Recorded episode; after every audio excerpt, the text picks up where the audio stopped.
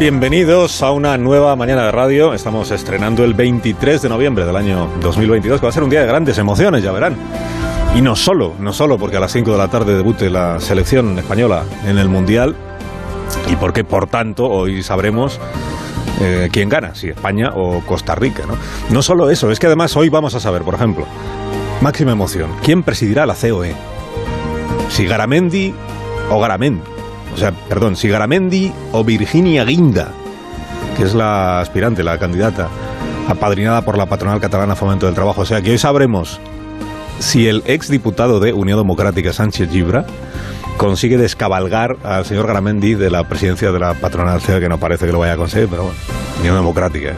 Madre mía, Unión Democrática. ¿Quién nos ha visto y quién nos ve? Hoy sabremos quién será el número dos de la conferencia episcopal. No se habla de otra cosa en las parroquias de España y en, los hogares de los 26 millones de españoles que se declaran católicos, ¿no? ¿Quién será? ¿Quién será? ¿Quién será el número dos? Se pregunta mientras tratan de acordarse quién es el número uno. El número uno es Omeya. Cardenal Omeya, como el califato, pero con Eyes, presidente de la conferencia episcopal. ¿Qué más sabremos hoy? Hoy sabremos quién preside el Consejo General del Poder Judicial, o mejor, hoy sabremos si quien lo está presidiendo de una forma francamente precaria, es el vocal Rafael Mozo, está de presidente suplente o algo así, creo que se llama el cargo. Si puede o no puede seguir siendo presidente, aunque sea suplente del Consejo del Poder Judicial, porque hoy se pronuncia el Tribunal Supremo. Todos los caminos conducen al Tribunal Supremo. Se pronuncia hoy sobre si es legal o no que los vocales del Consejo eligieran a un presidente que a la vez no preside el Tribunal Supremo y teniendo además los vocales acotada por ley su capacidad para hacer nombramientos, salvo el nombramiento o la propuesta de los dos nuevos magistrados del Tribunal Constitucional. Ya sabe usted, los descosidos y remiendos que el Gobierno viene impulsando desde hace dos años en su empeño porque se renueve de una vez, sí o sí, el CGPJ. O sea, ya ve usted que tenemos un montón de competiciones abiertas para este día, ¿no? El Mundial, la COE, los obispos, el Poder Judicial, a ver quién gana cada una de esas competiciones. Quien ha ganado ya es Pablo Iglesias, por cierto, el conocido analista de medios que podrá ejercer como profesor asociado en la uni. Enhorabuena, enhorabuena que a la tercera fue la vencida. Ha ganado Iglesias plaza de profesor asociado en la añorada por él Facultad de Ciencias Políticas de la Universidad Complutense.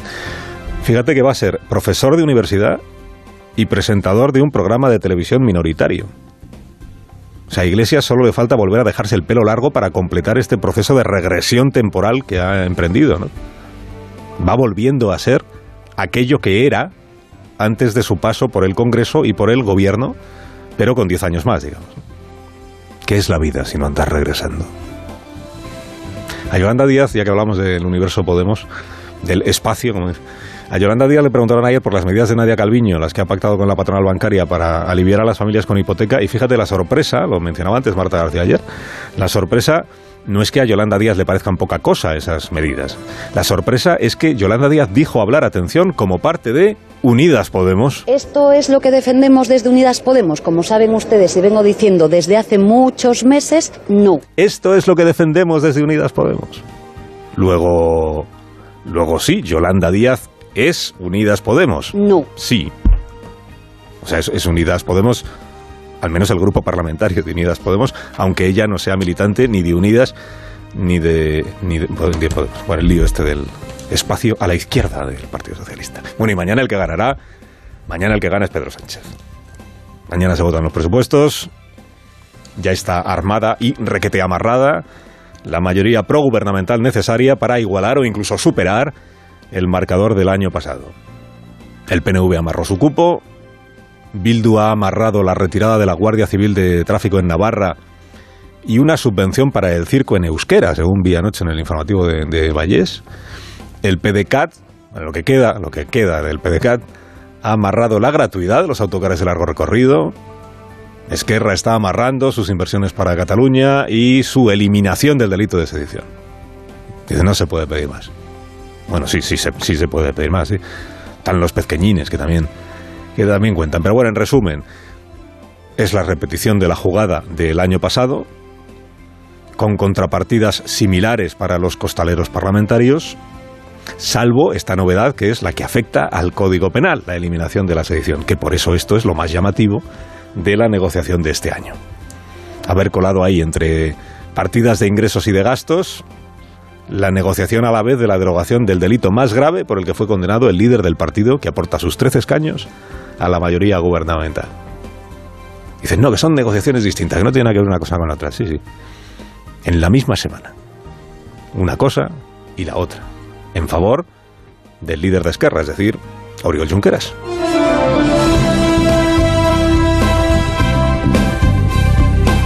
La moción de censura se hará y se hará el 28 de mayo, pero no en una urna en el Congreso de los Diputados, sino en miles de urnas en todos los ayuntamientos de España. Le garantizo, le garantizo que la próxima vez que nos veamos en el Congreso de los Diputados será en mi debate de investidura. Hombre, garantizar, garantizar. Entiéndame. Muy seguro se quiere ver Feijó a sí mismo muy seguro de que el próximo presidente del gobierno será él. Nos veremos en el Congreso en mi debate de investidura. Bueno, se encomienda el señor Núñez Fijó a los ciudadanos votantes el próximo mes de mayo para que sean ellos quienes le hagan la moción de censura a Pedro Sánchez. Esto en realidad es lo único nuevo que salió del debate del Senado de la tarde de ayer, que el líder del PP no presenta moción de censura en el Congreso y se encomienda a las elecciones municipales para convertirlas, o en la pretensión de convertirlas, en un plebiscito sobre el actual presidente del gobierno.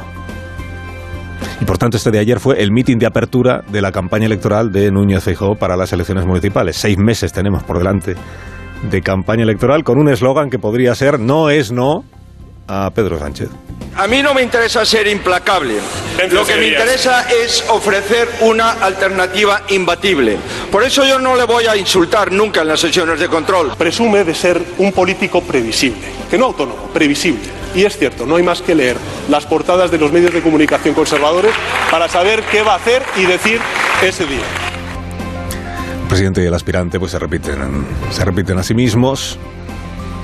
Sánchez incorporó ayer este elemento visual de llevar consigo dos periódicos, bueno, un periódico que es El Mundo en dos ejemplares distintos, con los corredores en los encierros, con el periódico salió el presidente y con su traje de color berenjena.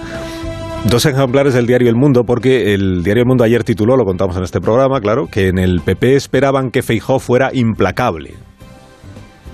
Fíjate que Feijó empezó diciendo, lo acabamos de escuchar, dice, yo no, yo no quiero ser implacable.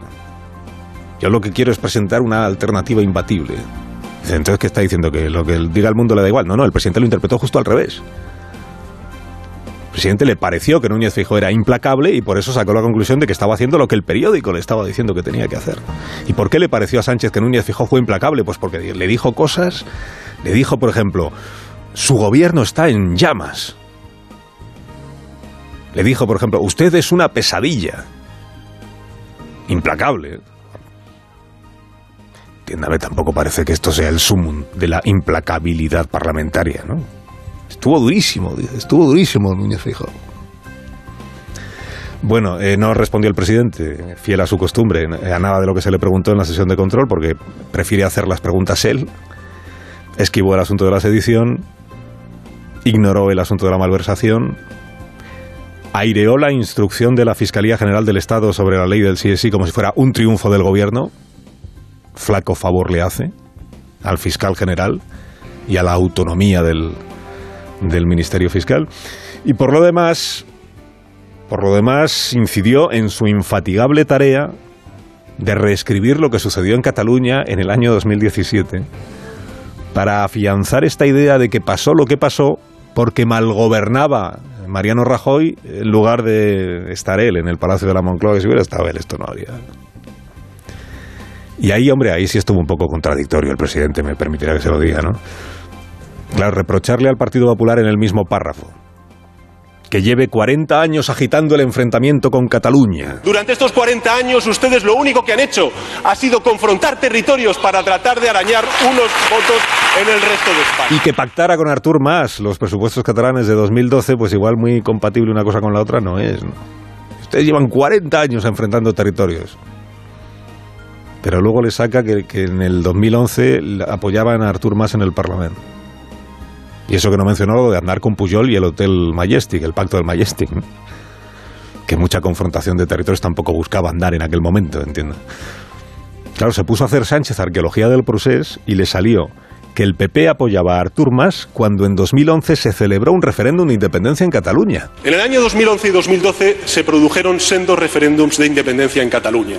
Ustedes, ¿sabe cómo combatieron a ese independentismo? Apoyando apoyando los presupuestos del señor Mas y consolidando el gobierno de la Generalitat en Cataluña durante esos dos años. Dos referendos de independencia, uno en el 2011 y otro en el 2012, dice el presidente. El de 2012 no sé cuál es. Y el de 2011 entiendo que se refiere a la consulta que organizó Omnium Cultural en su sede de Barcelona. Omnium Cultural. Que no el gobierno catalán. 2011, gobernando España Rodríguez Zapatero, por cierto que para entonces ya había escrito a cuatro manos con Artur Mas el estatuto, el nuevo estatuto. Claro, es que en 2011 Artur Mas aún no se declaraba independentista. Estaba con lo del pacto fiscal y, todo aquello. Pero bueno, ya, que el presidente todo le parece en referéndums de independencia, el de 2011, el de 2012, que no, el de 2014, pues si se pone a hacer arqueología, la primera consulta independentista se celebró en 2009 en el ayuntamiento de Arenys de Mar, con el apoyo de Esquerra Republicana de Cataluña, que era socio de Zapatero en el Congreso y compadre de José Montilla, PSC, en el gobierno tripartito de Cataluña. Pido perdón por este ejercicio, seguramente innecesario, de memoria histórica. Carlos Alsina, en Onda Cero.